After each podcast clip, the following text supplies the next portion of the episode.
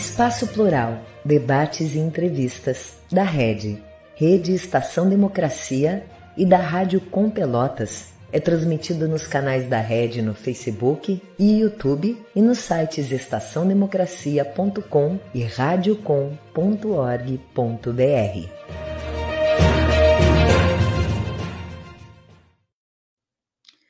Muito boa tarde. Antes de mais nada, eu preciso informar que o programa de hoje, excepcionalmente, não está sendo ao vivo. E como ele é gravado, fica prejudicada a possibilidade de interação dos nossos ouvintes e espectadores. Amanhã já retorna nas condições normais e será transmitido ao vivo. Também informo que esse é o espaço plural de número 300. Atingimos essa marca graças ao apoio de todas e de todos aqueles que assistem, acompanham, incentivam. Registro, portanto, o nosso mais sincero agradecimento em meu nome e, obviamente, em nome de toda a equipe. No programa de hoje, nós estamos recebendo aqui Luiz Carlos Henke, o Biba, que é superintendente da Fundação Tênis, atuando nessa ONG desde a sua fundação em 2001. Temos também Jimmy Freitas, que é diretor financeiro da cooperativa Sport Cop. E ainda Luiz Carlos Tomassin, ele que é graduado em Educação Física e pós-graduado em Sociologia pelo Instituto de Filosofia e Ciências Humanas da URGS, e que atua atualmente lá na Universidade Federal do Paraná, de onde conversa conosco. Com esses três, nós estaremos aqui conversando a partir de agora sobre a inclusão social através do esporte. Eu sou o jornalista Simão Saldanha, esse é o programa Espaço Plural, Debates e Entrevistas. Ele vai ao ar de segunda a sexta-feira, sempre das duas às três horas da tarde. Ele é transmitido, além do nosso site, das nossas páginas, por uma série de parceiros, emissoras de rádio e web TVs que o retransmitem, um total de 23 no momento. Assim, ele é levado para várias localidades no interior do Rio Grande do Sul, sul de Santa Catarina e também Brasília. Dou boas-vindas a todos e começo então com as perguntas. Esta inicialmente vai para os três. Nós podemos afirmar sem nenhum medo de errar que o esporte é de fato a melhor forma de se abordar e de se enfrentar muitos dos problemas sociais que existem, sendo forma incontestável de propiciar inclusive a inclusão social? Muito boa tarde, Biba, começo contigo. Bom, vamos lá. Uh, sou suspeito em falar sobre isso, né? Porque a gente está há 21 anos trabalhando uh, com esse objetivo, mas eu, eu tenho assim uma, uma, posição assim bastante dura em relação a isso e, uh, e assim e enfática, porque eu acho assim o esporte tem um chavão que o esporte educa por si só, né? Qualquer atividade esportiva, então ela ajuda bastante. E a gente tem trabalhado com esse processo um pouco mais, mais forte, assim, que eu digo assim, se a gente trabalha o esporte como ferramenta para fazer resgate social e passar valores através do esporte, fazendo isso com a intenção disso acontecer, que é um pouco diferente de deixar o esporte por si só trabalhar. Então, tem ações que devem ser feitas intencionalmente para que a educação aconteça. E aí tu atinge o potencial máximo do processo educativo através do esporte. Jimmy, a tua posição, por gentileza. Boa tarde a todos, um prazer estar aqui com, com vocês. Eu penso que o esporte ele é uma, uma, um segmento onde ele ajuda a educar porque o esporte ele te dá disciplina, independentemente se ele é de alto rendimento ou se é apenas lúdico. O esporte ele tendo disciplina, para mim é o primeiro quesito para te depois ter o respeito e formar o cidadão. Uh, acredito eu que a disciplina ela deve existir em todo lugar, inclusive dentro de casa, na família. E o esporte, de, de qualquer forma, ele vai te direcionar para a disciplina. Sem disciplina, tu não consegue trabalhar o esporte, e aí que entra a formação da, da criança, a formação do adolescente, e pega o respeito pelo aquilo que ele vai ter dali adiante na sua vida particular. Luiz Eduardo. Bom, boa tarde, Solon, Luiz Carlos e Jimmy. É um prazer estar aqui com vocês. Eu diria, sem dúvida, que o esporte tem esse potencial, efetivamente, de ser uma, uma, uma ferramenta e ser é, uma oportunidade, uma experiência de aquilo que a gente chama de inclusão. Entretanto, eu, eu quero uh, já antecipar que, trabalhando é, dentro da linha, da, dentro de uma proposta de pesquisas né, nessa área da formação de professores e de profissionais de educação física, é preciso dizer que a gente é preciso ter um rigor a respeito dessa afirmação, né? E esse rigor passa, passa por a gente não repetir algo que talvez duas, três décadas atrás ainda fosse muito comum, fosse uma ideia meio ingênua, né? Que a gente costumava chamar de uma ideia é, salvacionista do esporte, como se ele apenas por si só, né? Como o Luiz Carlos falou, fosse automaticamente levar a uma mudança da realidade das crianças e adolescentes. E a outra é, é que nós precisamos formar, então, é, profissionais, e não apenas profissionais e professores, mas é, toda a gestão dessa área com a consciência de que em que condições o esporte pode propiciar esses objetivos que, que a gente busca, né? Não é em, não é em qual, qualquer condição, vamos dizer assim. Então, eu começaria dizendo isso, né? Que é preciso é, aprofundar um pouco as condições e os critérios para que esses é, objetivos sejam alcançados. Jimmy, é, você citou a importância da disciplina. Eu queria voltar contigo para discutir o conceito disso que é disciplina, né? Porque às vezes parece que a disciplina é um rigor militar.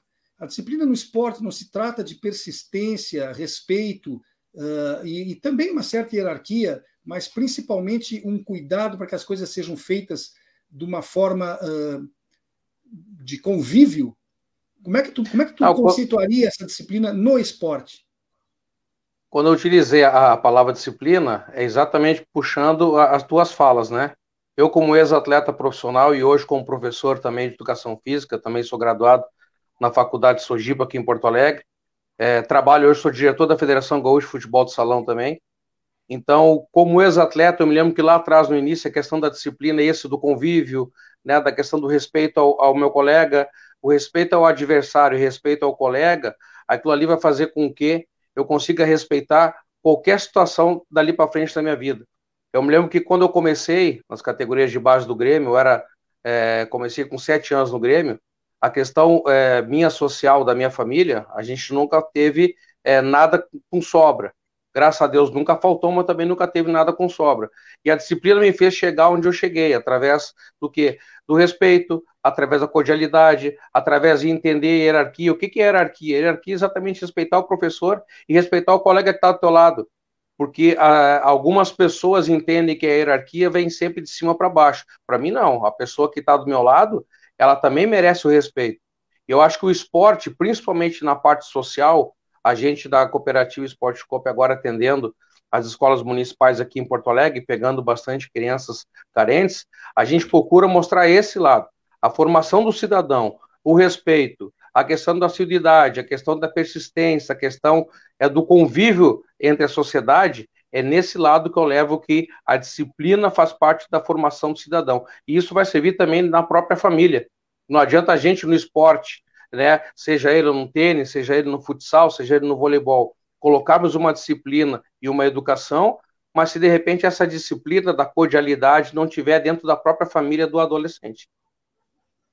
Uh, Biba, uh, quando se fala em esporte como um enfrentamento de vulnerabilidade social, eu tenho certeza que a maioria das pessoas pensa logo no futebol, que é uma coisa tão simples e tão uh, que permeia tanto a nossa sociedade, né? Dificilmente seria visto isso como, como uma alternativa ao tênis, né? Talvez por preconceito mesmo. Conte para a gente, Biba, como é que começou o trabalho da Fundação Tênis e qual a sua abrangência hoje? Vamos lá. Primeira coisa, assim, respondendo o primeiro ponto que eu acho, acho bastante importante, assim, uh, a abrangência, vamos dizer, o tênis é um esporte, vamos dizer, conceitualmente elitista, né, na prática talvez também, eu diria, uh, mas fazer um projeto uh, social através do tênis, na verdade, ele enriquece bastante, porque assim a gente usa exatamente esse motivo de dizer assim, olha, o que vocês alguma vez na vida pensaram em jogar tênis?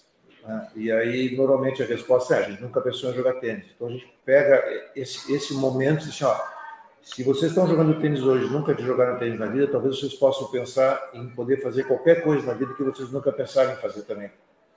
Então, nesse momento, a gente começa já a abrir a cabeça, vamos dizer, dos, dos alunos, para que eles uh, percebam que eles possam ter uma, um futuro diferente do que eles têm normalmente na comunidade. A gente tem um depoimento de uma, de uma aluna nossa, que fala ali na Bom Jesus, uh, onde o Luiz Eduardo já fez uma pesquisa, que é interessante, ela fala assim, ó, na aqui na comunidade tem três profissões.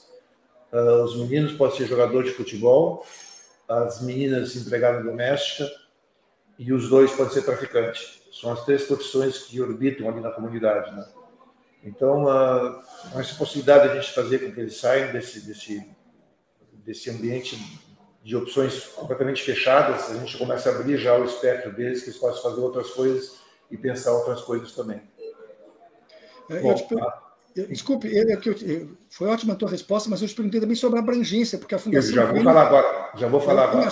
Fora de Porto Alegre, muito, né? Muitos outros lugares. A gente tem hoje, a gente atende hoje duas mil uh, crianças em situação de vulnerabilidade. A gente tem, no Rio Grande do Sul, a gente atende 100 crianças em Sapiranga, 100 em Igrejinha, depois uh, ah, 700 na região de Porto Alegre uh, em seis núcleos. A gente tem um núcleo na Bom Jesus, que a gente chama da Bom Jesus, que atende as crianças da Bom Jesus própria. A gente tem um núcleo na PUC, que atende as crianças da Vila Fátima e da Bom Jesus. A gente tem um núcleo no Pão dos Pobres, que a gente atende crianças do, do campus Cristal. A gente tem um núcleo na, no Maitá, que atende as crianças da Escola Antônio Jutsi. No Marinha do Brasil, que atende as crianças da, da Vila Cruzeiro e também da Lucínio Rodrigues e no Chapéu do Sol, que tem as crianças do loteamento Chapéu do Sol. Essas são as 700 crianças que a gente tem em Porto Alegre. Depois a gente abriu um núcleo esse ano em julho em Florianópolis, que tem mais 100 crianças lá. A gente tem 600 crianças em São Paulo, dois núcleos na capital, depois tem em Santana de Parnaíba, Mogi das Cruzes, Jaquereí e Santana de Santana, e, e São Paulo capital, né? com dois núcleos. E depois a gente tem quatro núcleos em Minas Gerais, que é em Divinópolis, Itabirito, Belo Vale e Congonhas. Que a gente abriu esse mês, agora de, de, de novembro, outubro, novembro, final de outubro, início de novembro. Mas o trabalho começou em Porto Alegre, então? Começou em Porto Alegre, no Parque Marinho do Brasil. Ali. Muito bem. Luiz Eduardo, eh, você não acha que as nossas universidades poderiam assumir um protagonismo maior no que se refere ao esporte, na questão do uso do esporte, como um elemento de integração social e combate à desigualdade? Por que no nosso país o esporte, a partir de escolas e das universidades, não consegue um protagonismo que tem, por exemplo, nos Estados Unidos? Eu acho que isso permite relacionar uma questão um pouco mais ampla, Solon, e que ela inclui o tema dos, dos, projetos sociais e das iniciativas como a da Fundação Tênis e da, da série da Sport Cop hoje que presentes aqui nessa conversa, mas ela mostra uh, uh, que é preciso pensar em termos de país aquilo que no, no, tema das políticas públicas de esportes nós costumamos chamar que uh, tratar como uma analogia a outros sistemas de políticas públicas. Por exemplo, né, no, no, na área da educação existe com clareza uma responsabilidade de quais são as, as atribuições das diferentes esferas governamentais em relação à educação, município, Estado e a União. No campo uh, da saúde, igualmente, nós temos o Sistema Único de Saúde, né?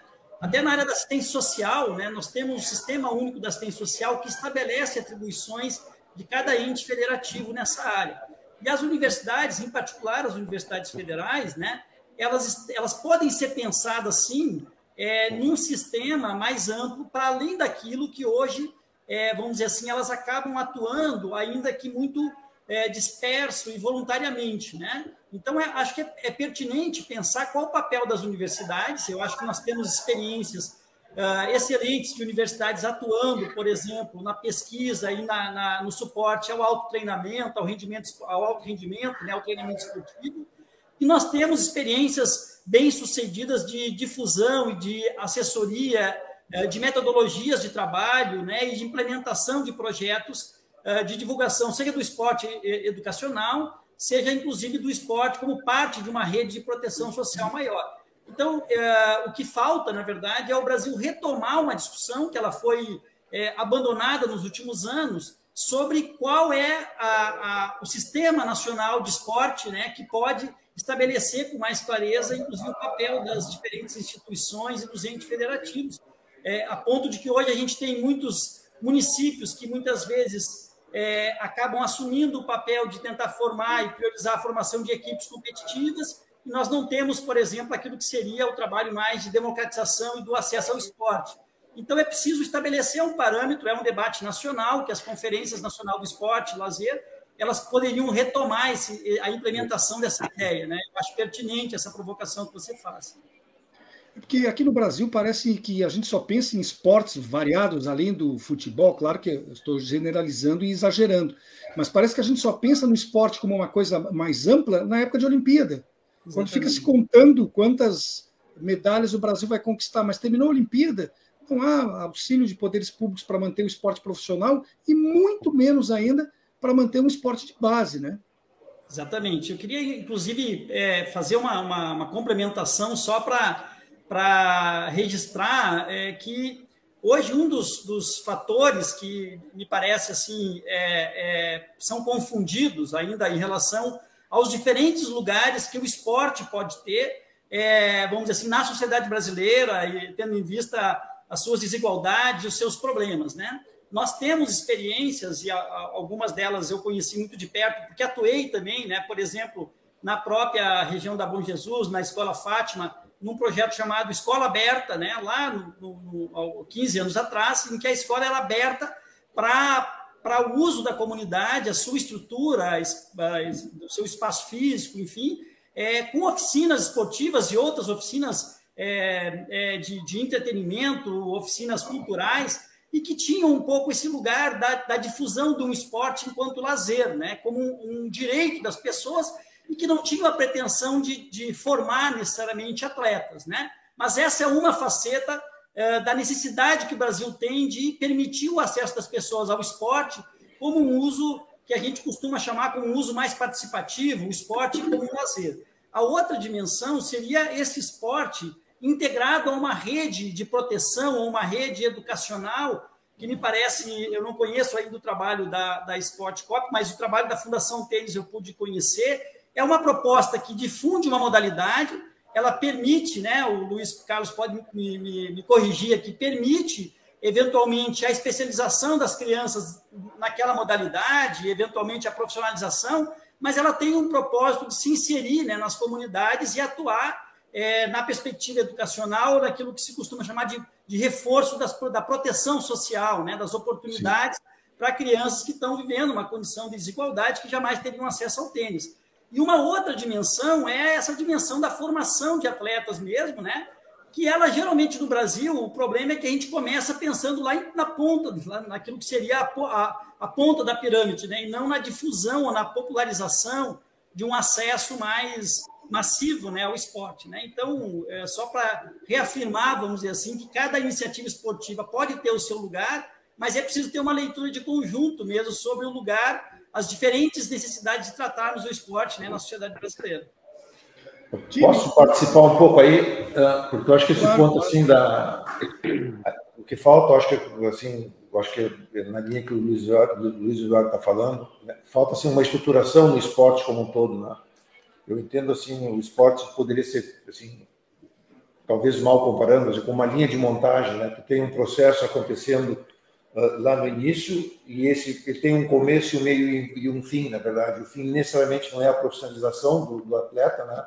E pode ter, ali ter um, um, desvio onde, olha, eu vou seguir a linha da ser do profissionalismo e tem uma outra linha de ser o esporte de participação ou esporte educacional, que eu continuo chamando, uh, porque uh, esse é o grande ganho para o país na parte esportiva, né? Porque tu resolve problemas de saúde ou minimiza alguns problemas de saúde que tu tem, tu tem um custo menor na, na cura dessas doenças que eventualmente não vão nem existir. Então, assim, é, mas tem, ele tem que estar estruturado, né? O que falta para mim é um esporte estruturado para que todos os, participantes de qualquer esporte, não, não, é tênis, não é futebol, não é vôlei, não é basquete, enfim, que esteja assim, bom, eu sei a trilha que eu estou fazendo e para onde eu estou indo. Tem um momento que eu vou separar se eu vou ao esporte de. Vamos começar primeiro de competição, primeiro no nível de ser competição, de ser competitivo, e o esporte simplesmente de lazer, que também ele tem que existir, na verdade. O que eu entendo é que o esporte, o esporte de lazer e de formação, ele vai dar base depois para o de rendimento. Agora, se não existir de uma maneira consistente, né? E se não essa, esse processo estruturado, a gente não vai ter essa, essa, essa capacidade de gerar, vamos dizer, atletas profissionais com, com, uh, com frequência. E eu cito assim agora, bem simples, o voleibol no Brasil, ele é muito bem estruturado. Então, repete seleções, repete seleções, repete, e eles estão sempre na ponta. Nem o futebol consegue fazer o que o voleibol consegue fazer. Né? Então, assim, porque tem uma estrutura de fato acontecendo organizada. O futebol, eu acho que ele não é tão organizado assim, ele está dando uma estrutura de. É, é, tanto volume que acaba que aparecem alguns jogadores. Né? Agora, o voleibol, ele mostra assim, a consistência com que ele coloca atletas profissionais, uh, é, é, muito contundente para mim. Então, aí tem que ter uma estrutura bem organizada. Talvez se os outros esportes copiassem a estrutura do, do voleibol, a gente teria uma posição. Não precisa nem inventar nada. É só copiar ali e fazer um, um ajustezinho para cada característica esportiva, né? Mas assim, eu acho que o caminho ele está dado já. É, sem dúvida, a escola do vôlei brasileira é exemplar no mundo, né? Mas, Jimmy, eu queria saber agora de ti, me, me conta a história da cooperativa Sport Coop e também o trabalho que ela faz, né? Nos coloca a par disso, por gentileza. Claro, primeiramente dizer que a, as colocações, tanto do Luiz Carlos como do Luiz Eduardo, é perfeita, né? É exatamente isso. O Luiz Carlos citou a questão do voleibol. Eu acho que ainda tem um outro exemplo de esporte também que está nessa doutrina muito correta, que é o judô. O judô também Sim. trabalha de uma forma onde consegue pegar lá embaixo na base e levar até o topo, né? É, mas é exatamente o que, o que vocês estão colocando. Essa é a realidade, por um lado, felizmente, e por outro lado, infelizmente, no nosso país. A Cooperativa Esporte Copa ela existe há 15 anos, né? O início dos trabalhos dela era voltada somente para o futebol, nos campos e parques de Porto Alegre. Quem dava aula eram ex-atletas apenas, e com o decorrer do tempo a Esporte Copa foi evoluindo também para a parte educativa, né? É, agora a gente está retornando os trabalhos no início de dezembro com o projeto Clube Social, Clube Escolar, perdão, onde nós vamos atender quatro escolas, o Liberato na Zona Norte, João Goulart e Valneri, e na Zona Sul, Escola Larry, atendendo no total de 1.230 alunos, as modalidades judô, futsal, voleibol, basquete, handebol e atletismo. Então hoje a cooperativa trabalha com, hoje ela tem professores e todos eles especializados, cada um numa área, numa modalidade. Né? Então a cooperativa mudou um pouco, saiu daquele naipe do início de, de trabalhar somente com futebol, começou a trabalhar também com projetos dentro de escolas, e a realidade que a gente encontra é exatamente essa. A, a linha é muito tênue com relação a fazer aquele trabalho social na escola, entrar a disciplina que eu estava citando antes, e a gente deixar o aluno mais solto, né? Infelizmente, a gente vem agora numa onda de, de, de pandemia, onde os projetos estavam parados, agora estão sendo retomados, e a gente vê o exemplo, né? Em 2000, início de 2020, quando nós paramos, nós tínhamos um número X de alunos que nós atendíamos em várias escolas, é, a maioria deles em bairros é um pouco complicado aqui dentro de Porto Alegre, e com esse, esses dois anos e meio, três anos de pandemia, é, a gente já viu que vários alunos, infelizmente, foram para um lado errado, os meninos. Algumas meninas com a idade muito nova, a gente já vê grávida com outros até com o segundo filho. Então a gente vê o quão da importância de um projeto social de esportes dentro de uma comunidade. Porque ali o, a, a criança, o adolescente, ele consegue enxergar um futuro. Como o Luiz Carlos falou, é, tu já jogou tênis? Não, então vem jogar. Se tu pode jogar tênis, tu pode qualquer outra coisa na vida. Essa situação que a gente trabalha também na Cooperativa Esporte Copa de mostrar um caminho para o aluno, ela tem um fio muito esticado, no momento que a gente não está ali, parece que, que, que o projeto social, que o esporte, ele é um apoio. No momento que o adolescente perde aquele apoio, se ele está numa vulnerabilidade muito grande, numa situação complicada, infelizmente ele vai correr para o lado mais difícil da vida. Isso é uma realidade que a gente tenta mudar. E dentro do que o Luiz Eduardo falou, é, a gente também precisava ter essa questão do, do esporte é, voltado para a formação, uma educação melhor com relação a tudo que é modalidade. Dentro das faculdades, seria o ideal. Mas a questão até que ponto seria interessante para as faculdades investir nessas crianças carentes. Infelizmente, hoje, o nosso país, quando eu falo hoje, independente da política, hoje, que eu digo já de alguns anos, o investimento ele é visto da primeira forma em cifras depois um ser humano. E aí a gente acaba vendo o que acontece hoje em dia na realidade, no dia a dia das famílias e realmente no nosso país. Mas, Jimmy, mesmo que o investimento fosse feito uh, pensando só nas cifras, mesmo assim, investir em esporte seria um bom negócio. Basta ver a economia que se faria em outras áreas, como as áreas da saúde, como a área de segurança pública. Né? Então, quer dizer, até se o pessoal for examinar pelo ponto de vista uh, financeiro, é burrice não investir em esportes. Eu acho que isso temos aqui um consenso entre todos os presentes. Mas, Biba, uh, quero perguntar para ti isso aqui. O nosso país ele chegou a ter um Ministério do Esporte, né? uma pasta que hoje em dia é apenas uma secretaria dentro do Ministério da Cidadania. Mas nunca conseguiu, seja quando era ministério ou agora uh, como secretaria, e nenhum governo, né, alguns mais, outros menos, nunca conseguiu estabelecer uma política que fosse de Estado e não de governo.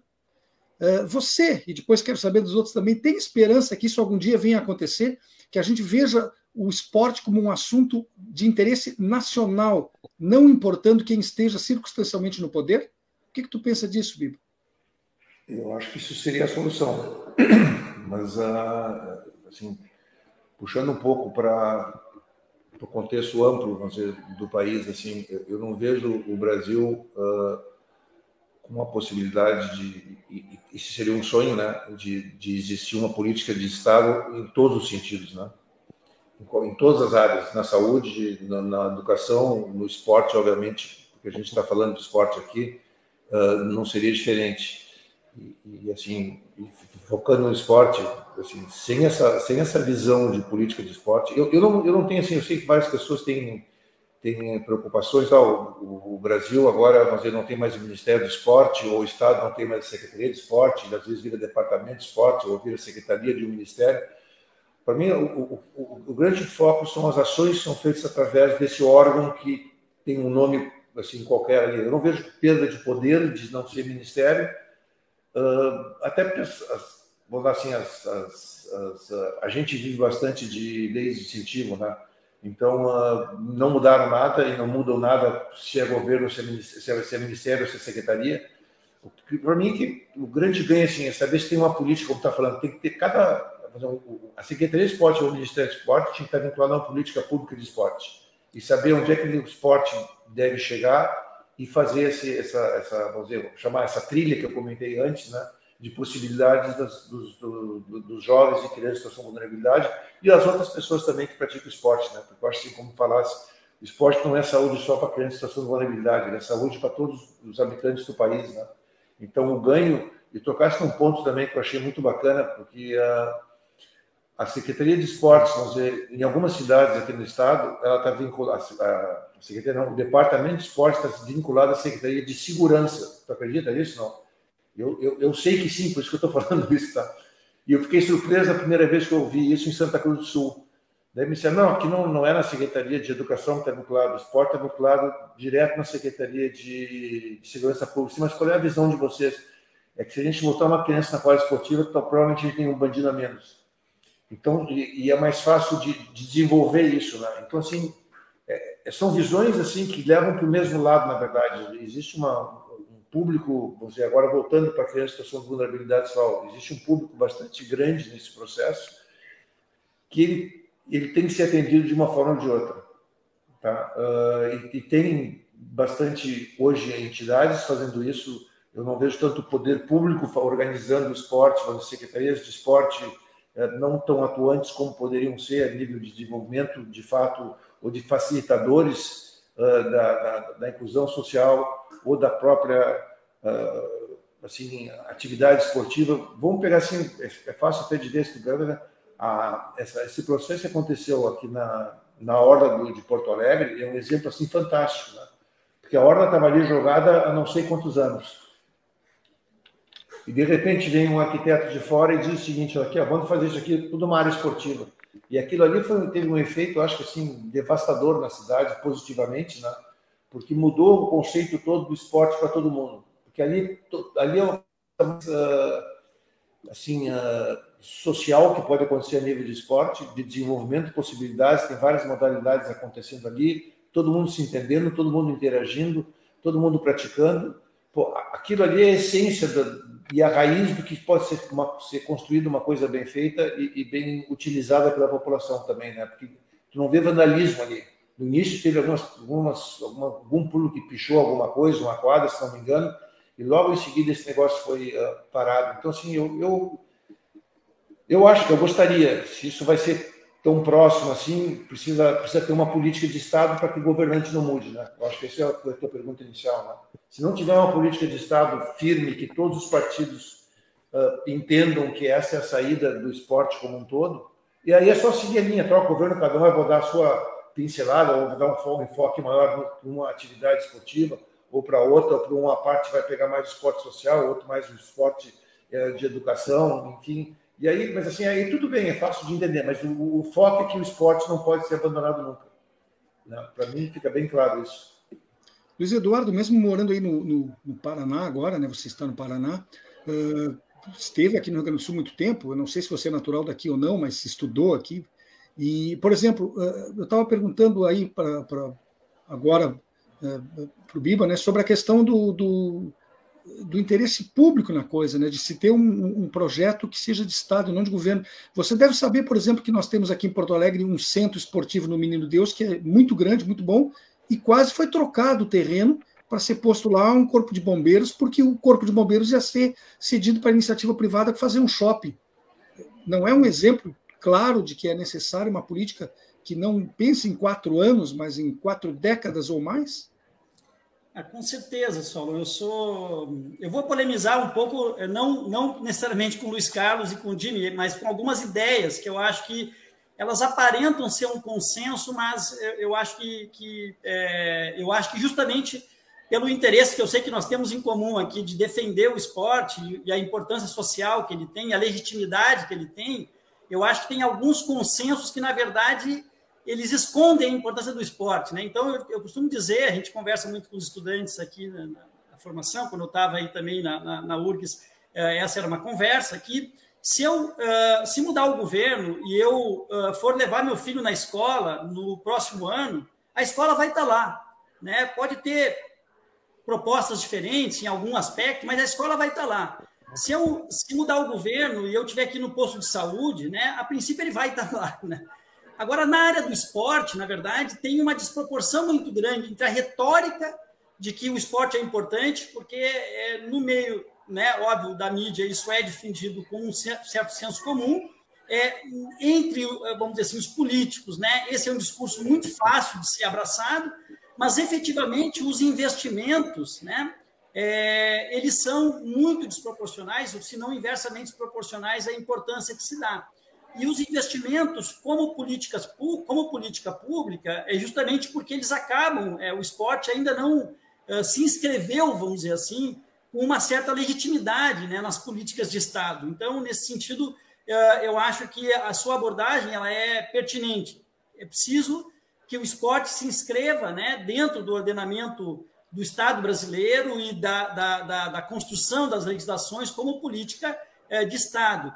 É, existem propostas, existiram iniciativas é, em outros momentos, algumas uh, uh, se tem como fazer balanços críticos, né? mas eu acho que, que esse debate precisa ser retomado. Mas quando eu disse que eu ia polemizar um pouco, é porque eu, eu não só sou, sou natural de Porto Alegre, eu sou natural da periferia de Porto Alegre, da região da Grande Bom Jesus. E eu acho que um dos problemas, eu quero dizer isso com toda uh, tranquilidade de diálogo, é que Muitas vezes os nossos projetos, seja na universidade, seja na, na, na, no terceiro setor, eles são elaborados a partir de uma premissa uh, que muitas vezes estão centrados em estereótipos sobre a realidade das populações mais pobres. Né?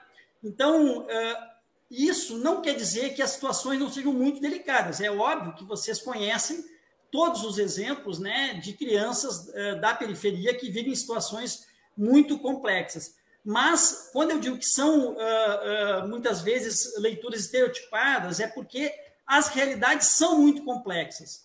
E se, se as realidades são complexas, eh, são complexas, nós não podemos abordar essa ideia a partir de uma ideia simplificada de relação causa e efeito. Eu ofereço o esporte e as coisas acontecem. Acho que os depoimentos do Luiz Carlos e, e do Jimmy já mostram isso. Né? Não é tão simples assim para que é, eventualmente os objetivos sejam implementados. E aí eu queria dizer que é preciso ter uma leitura sobre os territórios. As crianças não são crianças atomizadas, no sentido de que elas estão isoladas de relações sociais. Então, por exemplo, há territórios com uma oferta relativamente grande de programações e há outros territórios em que essa oferta não aparece. Então, é preciso ter uma atuação de políticas públicas para olhar onde tem ações de responsabilidade social acontecendo e para pensar onde compensar e onde induzir, onde elas não acontecem. E lembrar que essas, essas alternativas de programações esportivas precisam estar associadas e articuladas a outras ações em rede, né? das, das, escolas, das políticas, e, e eu, eu, sei que muitos projetos já atuam dessa forma, mas eu acho que é, nosso dever para defender o, a importância efetivamente do esporte, né? não simplificar a ideia de uma solução mágica, mas dizer é preciso investimento, é preciso seriedade, né? não é uma banalização que precisa acontecer em torno do esporte, e o exemplo que você deu é, é ótimo, quer dizer, a estrutura normalmente esportiva é a primeira a ser pensada como algo descartável em muitos casos, né? Porque não se tem o reconhecimento da legitimidade do esporte como política pública. Nós até ultrapassamos um pouquinho aqui o horário da metade do programa, então eu peço uma paciência curtinha de vocês aí, 40 segundos e nós já estaremos de volta.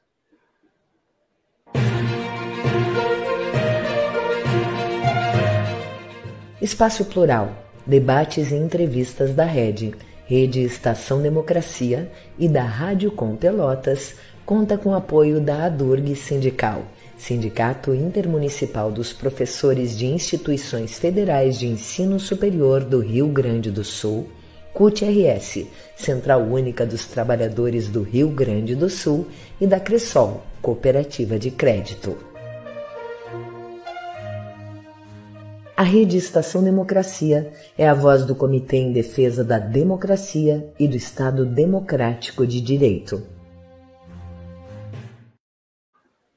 Voltamos com o programa Espaço Plural, debates e entrevistas. Ele é uma realização conjunta da Rede Estação Democracia com a Rádio Com Pelotas. E nós contamos também com 23 emissoras de rádio web TVs, que são nossas parceiras e retransmitem o programa para o interior do Rio Grande do Sul, sul de Santa Catarina e Brasília. Hoje nós estamos aqui conversando com Luiz Carlos Henk, o Biba, que é superintendente da Fundação Tênis, ele que atua nessa ONG desde a sua fundação em 2001. Jimmy Freitas, diretor financeiro da cooperativa Sport Coop, e ainda Luiz Eduardo Tomassin, que é graduado em Educação Física e pós-graduado em Sociologia pelo Instituto de Filosofia e Sociologia e Ciências Humanas, perdão, aqui da URGS, ele que atua atualmente na Universidade Federal do Paraná, lá próximo do litoral paranaense, na verdade.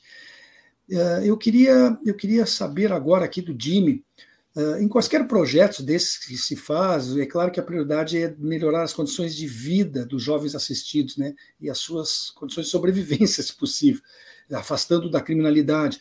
Mas existem exemplos, você pode me citar algum, de crianças e adolescentes que foram atendidos e que terminaram se destacando no próprio esporte, sei lá, se tornando profissionais depois? Você pode nos contar alguma história nesse sentido, Jimmy?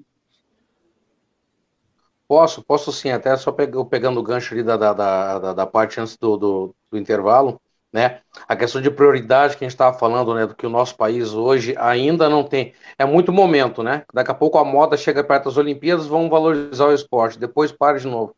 Eu morei em outros três países, né? Morei na Europa, em Portugal, morei na América Central, em El Salvador, e morei aqui na América do Sul, no Equador, quando era atleta três países distintos, né? Portugal com uma condição é, ainda superior ao Brasil, é, El Salvador, um país extremamente pobre, né? Onde a guerra manda ali, é muito complicado entre, é, entre México e Guatemala, e, a, e o Equador, um país ali que está mediano aqui em termos de América do Sul. Todos eles trabalham muito esporte. Eu vou pegar o mais pobre de todos, que é El Salvador. El Salvador poderia ter qualquer outra prioridade, mas eles priorizam o esporte. Tu vai na capital, tu vai em São Miguel, tu vai em São Salvador, tu vê quadras de esportes, tu vê quadras de tênis, de basquete, de futsal, de voleibol sendo ocupadas no dia a dia. E aqui, infelizmente, como já foi falado no outro bloco, aqui a gente tem ainda o espaço esportivo como uma moeda de troca, dependendo do que vai acontecer. É nesse aspecto que eu digo que a cifra ainda está em cima do esporte, da, da, da educação, que é uma maneira equivocada de se ver, porque nós estamos falando de saúde, nós estamos falando de segurança, nós estamos falando de tudo que a sociedade necessita. O esporte pode abranger isso daí. E pegando a tua pergunta, Salão, sim, a gente tem, né? É, dou um exemplo fora da cooperativa, né? Já vou utilizar um outro exemplo. Fora da cooperativa, o próprio Rafinha, que está agora numa Copa do Mundo, né? Começou aqui nos projetos sociais, trabalhou, foi atleta da Esporte Sul, vem da Restinga e hoje está despontando entre os melhores do mundo.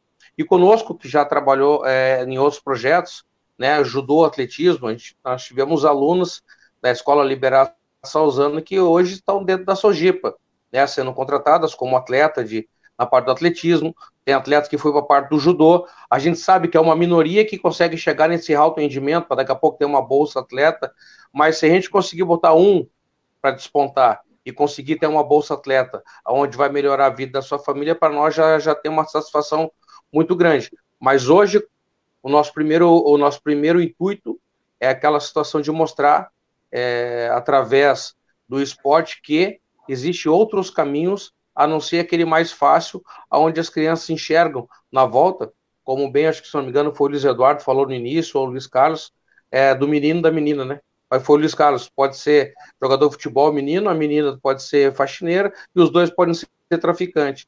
Hoje ainda a gente tem que dar prioridade de mostrar que o esporte dá outro caminho.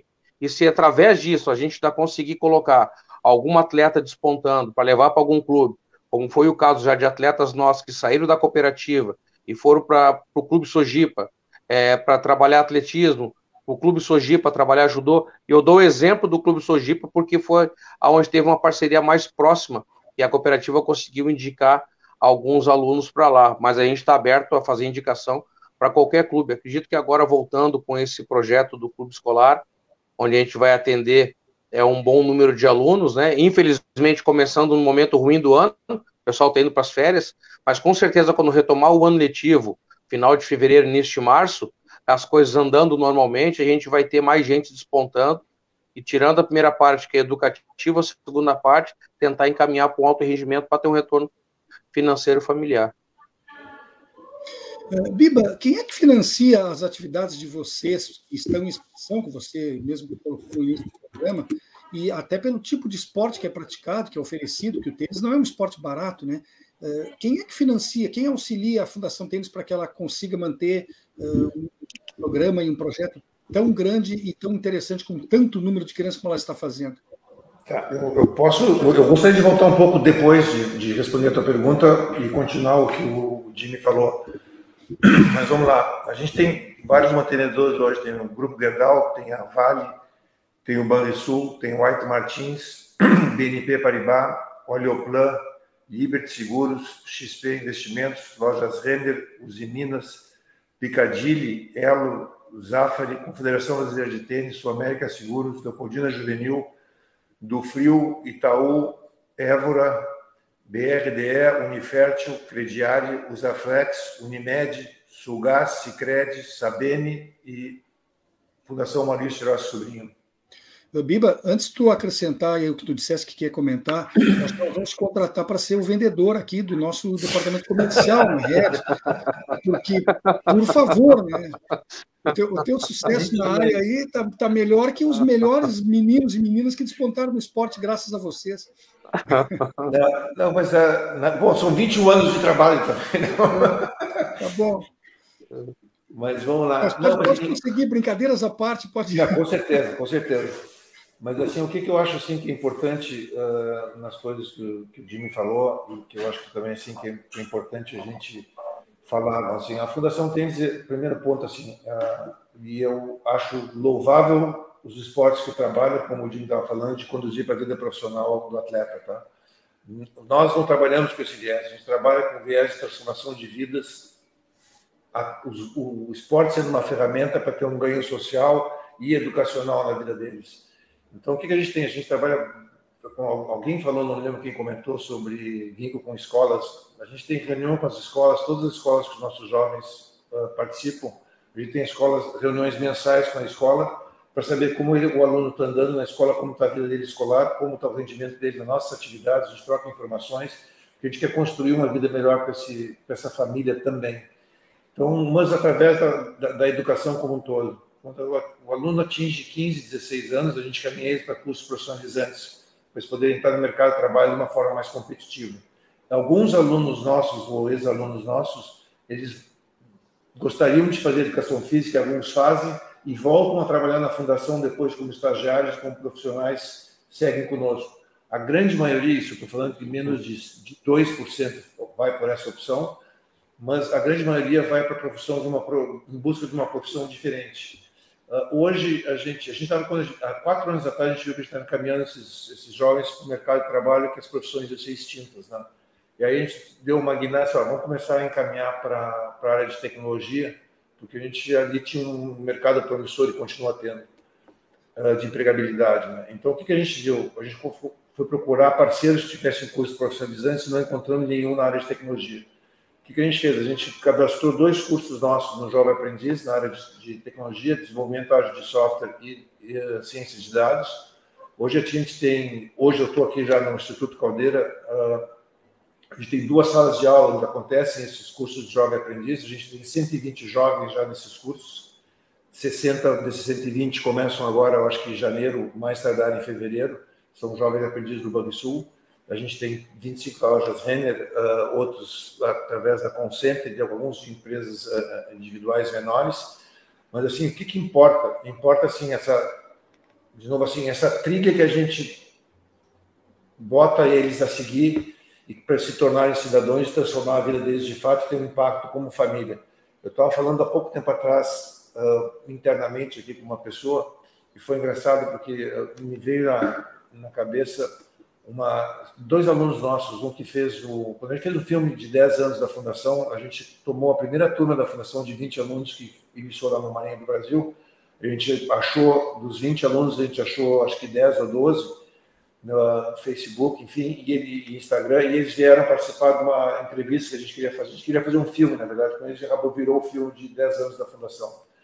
E um, do, um dos alunos nossos uh, chegou com uma filhinha na mão e disse: oh, meu, eu trouxe esse, essa minha filhinha aqui para eu prometi para ela no final de semana se ela tomasse uma, vacina, ela podia, ela ia ganhar um McLanche feliz ali no, no shopping. Então a gente estava na Marinha do Brasil, né?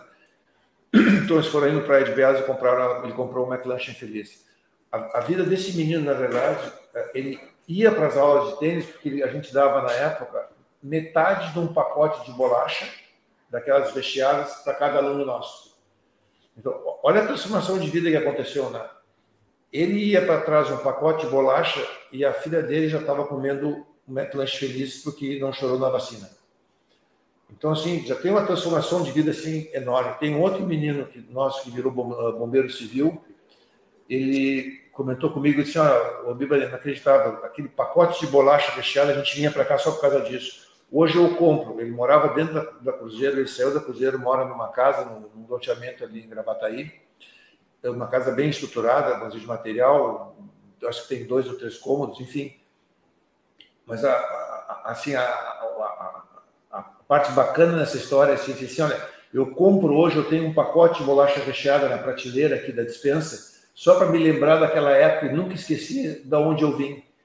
Então, assim, e, de, de, tudo que eu conquistei até hoje. Então, olha, olha que assim, o significado, às vezes, de uma coisa que tu faz, não tem. A leitura para eles é completamente diferente. Né? Então, assim, é, e, é nisso que a gente trabalha, transformação de vidas. Né? Então, uh, para mim, cada vida que a gente transforma, hoje a gente tem esses, esses jovens aqui, uns já estão empregados já na área de tecnologia. A gente começou com experiências lá na PUC, os alunos da Bom Jesus, os fizeram um curso na empresa TOTWorks lá e foram acabar trabalhando na Cicred. Enfim, é um negócio assim impressionante o que, o que acontece de transformação de vidas. Então, para mim, esse é o grande valor do que a gente está fazendo. Luiz Eduardo, você atua aí na zona litorânea do Paraná, né? não é no campus da Universidade Federal em Curitiba. Isso. Eu queria que tu falasse dos projetos sociais que existem ligados ao esporte aí na tua região. Como é perto do mar, tem alguma coisa ligada ao surf também, Luiz Eduardo? Tem. É, particularmente nesse ano ele ficou interrompido, ele não conseguiu ser retomado ainda por uh, questões uh, de, de, de, financiamento. Mas nós tínhamos a cidade, a cidade que eu estou, a cidade de Matinhos, né, uma cidade pequena, ao longo do ano e, e, e, no final, na virada do ano e no carnaval, é, ela se equivale a uma capital quase. Mas, de qualquer forma, é, nós temos um, um trabalho é, longo de uma associação ligada ao surf que faz é, é, um trabalho chamado, de um projeto chamado Ondas do Saber, e que é, acontece junto a estudantes de, de, escolas do município, então crianças do primeiro ao quinto ano do, do ensino fundamental, e que é, tem a sua experiência de aprendizagem, não apenas do surf, do ponto de vista técnico, mas de um conjunto de princípios de relações com o meio ambiente, enfim. E claro que desse grupo também, de, de desse, dessa ação, vamos dizer assim, é, surgem também, nós temos hoje é, atletas, a, a, cidade aqui tem a, a, o privilégio de ter uma formação de onda muito procurada pelos surfistas assim do Brasil inteiro, e nós temos hoje atletas uh, uh, nativos aqui da cidade que passaram pelo projeto Ondas do Saber, que estão uh, na categoria dos 14, 15 é, anos aí, 13 anos, com entre os melhores surfistas né, das suas categorias, aí com pontuação nacional e eventos internacionais. É, outras modalidades foram sendo desenvolvidas por um projeto mais articulado com a prefeitura, como um projeto de contraturno. Então, a criança ela passava a, praticamente é, é, os cinco dias da semana em diferentes oficinas, né? E é um projeto, inclusive, em que nós sediamos o espaço como universidade, e aí a equipe da prefeitura, em parceria com a universidade, ela tinha ali, num dia a criança tinha oficina artística, no outro dia a capoeira, no outro dia ela ia ter é, karatê, e aí passava por várias modalidades. Então, ele não era uma, uma, um projeto é, de uma modalidade apenas e nem exclusivamente esportivo, mas veja como a importância do esporte nessa, nessa iniciativa. E, enfim, outras iniciativas e projetos ligados ao triatlo, ligado é, ao bodyboard, ligado à capoeira, né, que eles acontecem também em paralelo. E hoje o que nós temos feito assim é pesquisar justamente, é, tem muito a ver com essa perspectiva, um pouco que, que, que o Biba fala, assim, de é, o quanto a existência desses projetos, e aí não exclusivamente um ou outro, num determinado território em que a criança mora, né, o quanto a existência de uma variedade de projetos, e quanto mais diversas as modalidades, melhor, pode ser aí sim um ganho de perspectivas, de repertório, de experiências novas para as crianças. Né? Então, a gente tem procurado contribuir com os projetos e com a formação de, de professores também, vamos dizer assim, monitorando e pesquisando os territórios de outras cidades, não apenas da cidade do campus aqui, nesse sentido, né, de verificar e acompanhar o conjunto dessas iniciativas. Rapaz, eu conheço Matinhos, eu tive duas vezes aí, alguns anos atrás. Olha só, a Universidade Federal do Paraná está aqui desde 2005, né? E o curso que nós temos de Educação Física desde 2015, né? Então, é uma experiência recente ainda. É, numa das duas vezes que eu estive aí, conheci na região, inclusive, o prato típico aí, o barreado. Barreado. É, foi, foi uma boa experiência. um bom, uma boa experiência. Jimmy, ainda agora eu te perguntei a respeito de exemplo de jovens que terminaram seguindo o esporte, né, depois de começar nesses projetos. E o, o, e o, o Biba chegou e nos contou alguns exemplos aí de, de superação. E eu queria, antes de encerrar, que nosso tempo está quase chegando ao final, ouvir de ti também algum exemplo desse de superação, algum jovem que, que passou por dificuldades mais extremas, talvez que outros, e que você teve o prazer de ver ele dando a volta por cima e seguindo a vida em condições muito melhores. Conta para a gente algum caso desses. Cara, tem, tem, tem uma situação assim muito é, parecida o caso com relação ao que o, o, o Luiz Carlos falou, né? É, só que num, num, de uma outra forma. Né? Não vou citar o nome aqui do menino para é porque não compensa, apesar de merecer porque era bonito, mas é, a gente estava numa escola bem complicada, o atendimento, onde é, a irmã dele dizia para ele que acordava de madrugada com o barulho das, das cápsulas, das balas batendo na janela do quarto, que a polícia entrava é, no beco e atirava direto, dava tiroteio todo dia. E como a casa era muito próximo da viela, escutava sempre aquele barulho das balas batendo na janela das cápsulas, né? E teve um dia que eu dava aula na parte da manhã para a turma que, desse menino, e eu vi que ele estava muito sonolento, e ele não era assim, ele era muito proativo. E eu perguntei, cara, o que, que houve? Como é que tu tá? Ele, bah, professor, não dormi essa noite. Eu perguntei por quê. Eu tive que segurar minha irmã embaixo da cama, porque a madrugada inteira foi de estilo de cápsula batendo na nossa janela do fuzil que o pessoal estava tirando. Eu não sabia se depois daquilo ali eu botava ele realmente para treinar, se eu dizia para ele senta na arquibancada, eu fiquei sem palavras. O que, que eu peguei? Eu falei, não, hoje vamos fazer o seguinte, tu vai me ajudar a dar aula. Tu vai me ajudar, tu vai me orientar no nosso treinamento de hoje. Achei que aquilo ali ia ser uma coisa simples para ele. E eu fiz aquilo ali. Passado quatro anos, para minha surpresa, minha grata surpresa, hoje ele está fazendo faculdade, eu encontrei com ele esses dias num shopping aqui em Porto Alegre, perguntei como é que tá a vida dele. Continua morando na mesma vila, continua morando no mesmo beco, continua passando pelos meus problemas, mas ele falou que ele vai especializar numa área de esporte, que ele gostou daquela aula que eu dei para ele. Foi uma vez que ele me ajudou a dar aula. Ele falou que aquilo aí para ele foi prazeroso. Então, isso aí para mim também foi, é, é, ao mesmo tempo que emocionante, porque eu também eu moro no bairro Partenon, sei que aqui acontece muita coisa, mas pelo menos, como eu disse antes, é, se eu conseguir ajudar um, já serve. Então, o que eu fiz aquele dia sem intenção de mostrar para ele como funciona da aula, ele disse que aquilo ali marcou a vida dele. Quatro anos depois, hoje ele está dentro de uma faculdade e disse que quer seguir, quer ser professor, quer dar aula. Ele falou que ele quer tentar ajudar outra pessoa também. Se cada um fizer uma coisinha, serve. E aí, esse menino que ia pelo um pacote, meio pacote de bolacha, hoje ele tem uma casa, ele compra o pacote de bolacha dele para ver. Eu imagino que é a mesma situação desse que quer se formar e quer ir dar aula e quer dar aula num lugar que ele possa ajudar alguém também. Né? Puxa, é impressionante, às vezes, como uma coisa que parece nada para a gente, é tão marcante, tão significativa para outros. E, e, que bom que ele só ouviu o barulho das cápsulas batendo na janela, né? E não entrou nem um tiro de fuzil lá dentro, que seria um pouco mais complicado. É, é lamentável o que a gente vê na nossa realidade, mas a gente pode. Ah, e, e, e, até para completar, só tu vê, nessa noite que ele estava de manhã sonolento, ele passou a noite segurando a irmãzinha dele embaixo da cama porque ela tremia. Por isso que ele não dormiu a noite toda. Ele disse que ela conseguia descansar. Ele não dormiu porque ele tinha que abraçar ela a noite toda, embaixo da cama. É triste, né? É, é mais que triste, é vergonhoso, né? É, que a gente tenha, uma, tenha que viver assim. Gente, o nosso tempo está se esgotando. Eu só queria confirmar aqui, Luiz Eduardo, você está fazendo um. Para concluir, você está fazendo um doutorado agora, né? E parece que a tese é sobre essas crianças de projetos sociais aqui de Porto Alegre, Bom Jesus e Vila Fátima. Você vem do Paraná para cá de vez em quando? Como é que você faz? Como é que você se organiza nesse trabalho é, na verdade, é, acadêmico trabalho, e a tua vida profissional? Esse trabalho de doutorado ele foi um trabalho já mais antigo, que ele ocorreu entre 2000 e, uh, 2006 e 2010, eu ainda estava em Porto Alegre.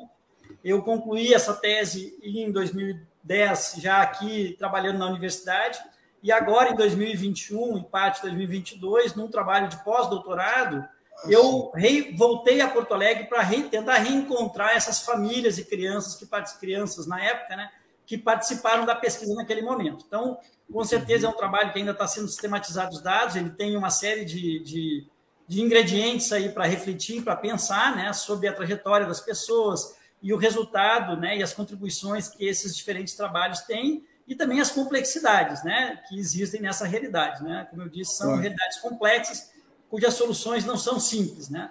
Mas é, é esse o momento hoje é o momento de sistematizar os dados mais recentes aí dessa pesquisa, uh, vamos dizer assim, 10, 12 anos depois, né, daquele trabalho mais longo, uh, de reencontro das famílias, né, das crianças na época, hoje são é, adultos com filhos, enfim, com famílias também, jovens claro. que tiveram suas trajetórias aí.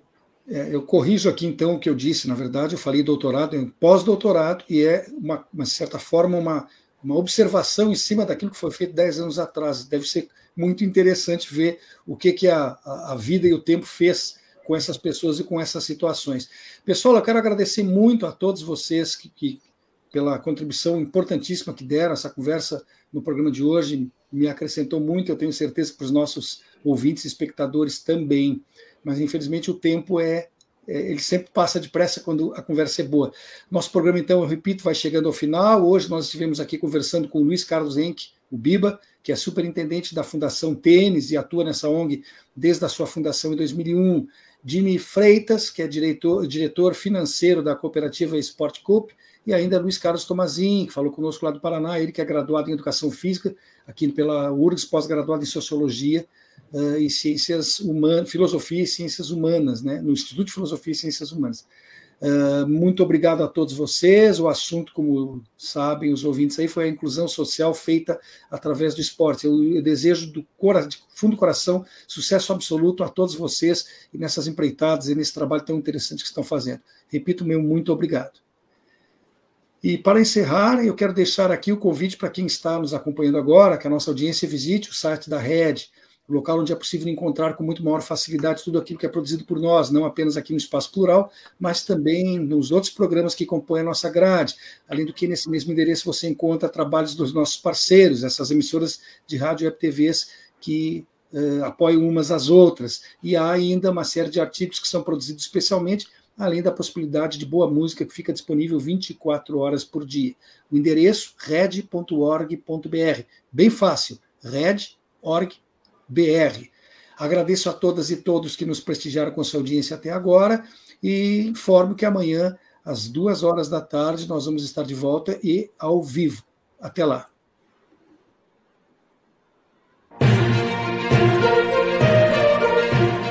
Espaço Plural é exibido pelas redes sociais dos seguintes parceiros: Rede Soberania, Jornal Brasil de Fato RS, Coletivo, Vale do Mampituba, Rádio Ferrabras FM de Sapiranga, Coalizão do Movimento contra a Discriminação Social, Coletivo Pão com Ovo, Jornal Brasil Popular e TV Caxias em sua página no Facebook e pelo canal 14 da NET Claro.